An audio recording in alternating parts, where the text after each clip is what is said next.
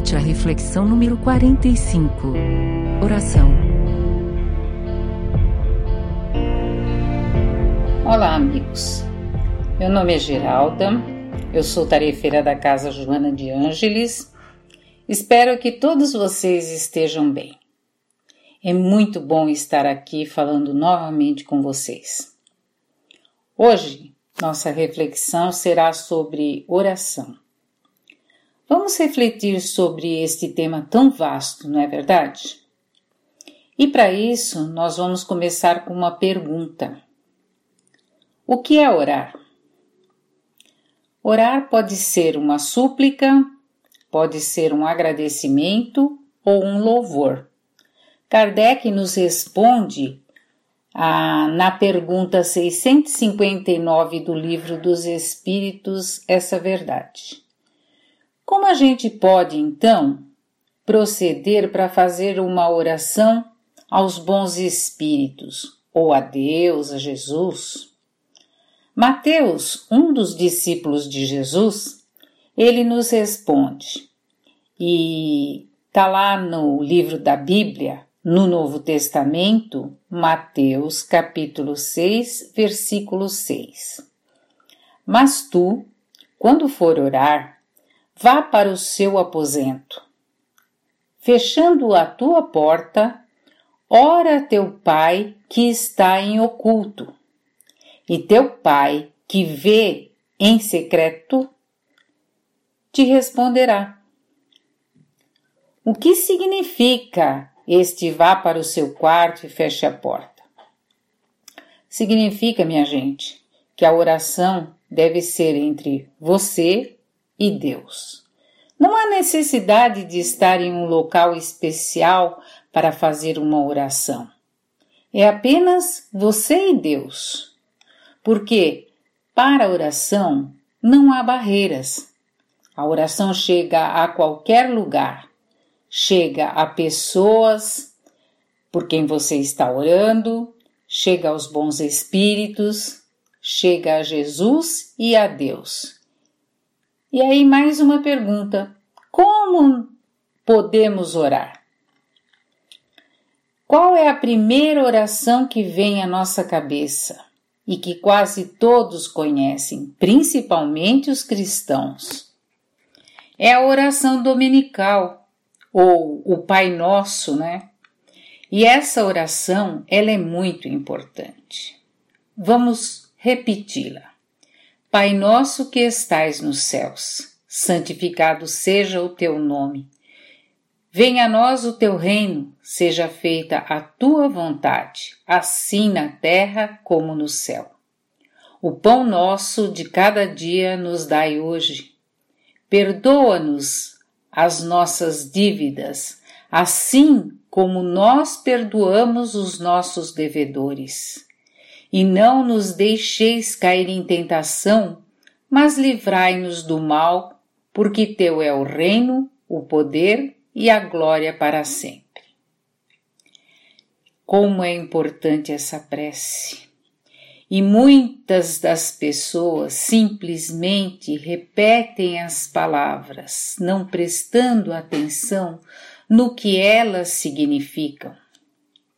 Olha só, Perdoa-nos as nossas dívidas, assim como nós perdoamos os nossos devedores. Esta oração é tão profunda. Muitas vezes a gente pede perdão a Deus, mas esquece que antes de tudo nós temos que perdoar as ofensas que as outras pessoas nos fazem.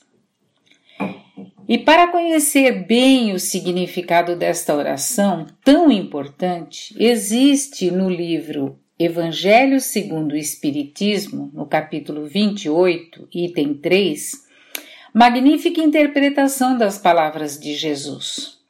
Sugiro a vocês que leiam. É uma interpretação concisa e tem nela o pedido, o agradecimento e o louvor a Deus. E continuando a nossa reflexão, nós faremos mais uma pergunta. Nós podemos pedir tudo que nós quisermos para Deus? Nós podemos pedir a Deus todas as coisas? Sim, podemos. Mas Ele é quem vai decidir se vai acontecer ou não o nosso pedido, a nossa súplica. Vamos entender então melhor isso. Eu posso pedir a Deus forças para passar por minhas provações? Podemos sim. Podemos porque certamente Deus me atenderá. Mas e se eu estiver pedindo por um filho que está às vésperas de um vestibular e não estudou, foi relapso, eu posso pedir a Deus que ele passe e consiga uma vaga? Poder pedir, nós podemos, mas Deus só vai dar aquilo que é bom para o nosso crescimento espiritual o que é necessário para esse crescimento espiritual e para o nosso amadurecimento. Então, Deus é quem determina o que é melhor para nós. Orar é diferente de rezar? Sim e não. Se você só estiver repetindo palavras, é não. Mas se você colocar sentimento às suas palavras, é sim. Rezar ou orar só tem valor se for feito com o coração, colocando sentimento às palavras, colocando nos seus pensamentos a vontade de melhoria de pessoas e situações nesta prece. Então, a oração, ela mexe diretamente com o nosso coração. É um diálogo de você com a divindade não precisa ser muito extensa e nem usar palavras muito rebuscadas. A gente pode fazer uma pequena oração do tipo: Deus te abençoe. Nossa, só isso? Sim. Se ela for feita com o coração, com um desejo sincero que as bênçãos de Deus recaiam sobre você, ela é a melhor oração. Isso é uma oração que tenha certeza foi feita com o coração e um desejo sincero, que assim seja. Orar é um sentimento e, como já dissemos, para ela não há barreiras. Este pensamento, oração, vai se propagar ao infinito. E diferente do som que se propaga pelo ar, mas tem a sua limitação, a oração não tem. Ela chega para os espíritos desencarnados, ela chega para os espíritos encarnados, ela chega até Deus. E quando a gente ora pelo outro, na verdade, estamos fazendo uma intercessão, né? Aí eu me lembro de uma epístola de Tiago, epístola é carta, tá bom? E também tá lá na Bíblia, tá? No Novo Testamento. Tiago, no capítulo 5, no versículo 13, diz assim: Está alguém entre vós aflito? Ore. Está alguém contente? Cante louvores. Vejam se nós, no nosso sofrimento, recorremos a Deus através da oração. E nesses tempos tão difíceis, porque passa toda a humanidade com esta pandemia, temos é que nos aproximar do alto, dos bons espíritos, para podermos suportar as nossas provas. A gente estuda a doutrina espírita e nela aprende tudo sobre a oração. Então, nós só dá uma olhadinha, que interessante, a gente esquece de orar. Porque quando estamos felizes, lembram da palavra de Tiago? Se estás feliz, cante louvores. A gente conhece, mas a gente deixa para lá, né? Porque nós achamos que a oração é o último recurso. Quantas vezes nos chega um pedido do tipo assim: Geralda, por conta do meu problema, eu já fui a médico, eu já fui no psicólogo, eu já falei com amigos, até falei com a minha família. Mas nada resolveu e agora só me resta a oração. Gente, não. Muito pelo contrário. A oração, ela deve estar sempre no começo. A oração não é o que resta, a oração é o principal. Se nós observarmos a vida de Jesus de Nazaré, nosso mestre, nosso guia, nós vamos ver que ele usa a oração em todos os momentos da vida dele. Então, não é no último momento. A oração é para todas as horas, para todas as situações e para todos nós. Lembrando de novo as palavras de Tiago: Alguém entre vós está triste? Reze. Está alegre? Cante. Então, por que não cantarmos louvores a Deus por tudo que a gente tem? E vamos ver também em Tiago, esse mesmo apóstolo de Jesus, no capítulo 5, versículo 14 e 18. Ele diz assim: Está alguém entre vós doente? Chama os presbíteros da igreja e ore sobre ele, ungindo-o com óleo em nome do Senhor. E a oração da fé salvará este doente. Que interessante, né? Olha só, você está doente? Pede para os seus parentes e amigos para que orem por você. Le coloca o seu nominho nas vibrações lá do Joana de Ângeles, que as pessoas orarão por você. A oração da fé salva o doente e o Senhor o colocará de pé. Que palavras lindas, não é?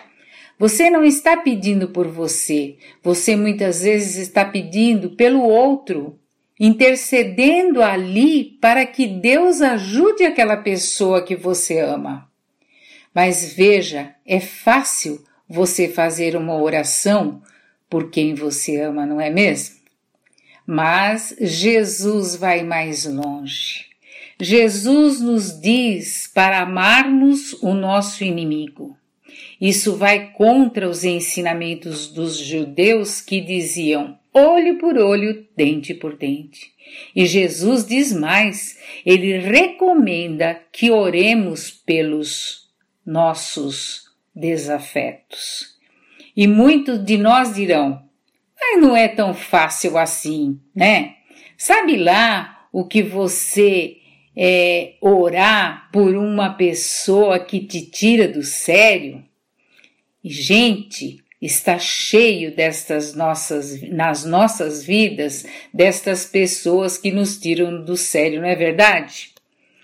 Vamos orar por nossos inimigos, justamente para aqueles que nos atacam, para com eles acontecer a melhor coisa é eles reconhecerem muitas vezes o seu próprio erro. Vamos orar por aqueles que são ateus, os que são materialistas, para que eles acordem para Jesus e para Deus. Vamos orar para aqueles para que eles vejam a importância de Deus na vida das pessoas, a importância de Jesus na nossa vida. Vamos orar pelas pessoas que estão passando por dificuldades e são tantas, não é verdade? Pelas pessoas que são missionárias, como o Divaldo Pereira Franco, que leva o Evangelho de Jesus para tantos lugares. Porque não é fácil, gente, levar este Evangelho principalmente neste mundo que ainda é de provas e expiações. Nós que estamos ligados a uma casa espírita, é muito importante orarmos por nossos dirigentes, para que eles saibam para onde estão indo, para que os dirigentes tenham bom senso, tenham muito amor dentro dos corações, para que não sejam atingidos pelos contrários ao bem, para que tenham condições e luz para continuarem os seus trabalhos. Orar, meus amigos, é como nos diz a nossa querida Joana de Ângeles no livro Vidas Vazias, no capítulo 12. Esse livro foi psicografado pelo Divaldo Pereira Franco. Ela diz assim: a oração é sublime instrumento de que a criatura humana deve utilizar-se para a nutrição da sua alma. Nossa, que importante! Nossa alma é nutrida pela oração.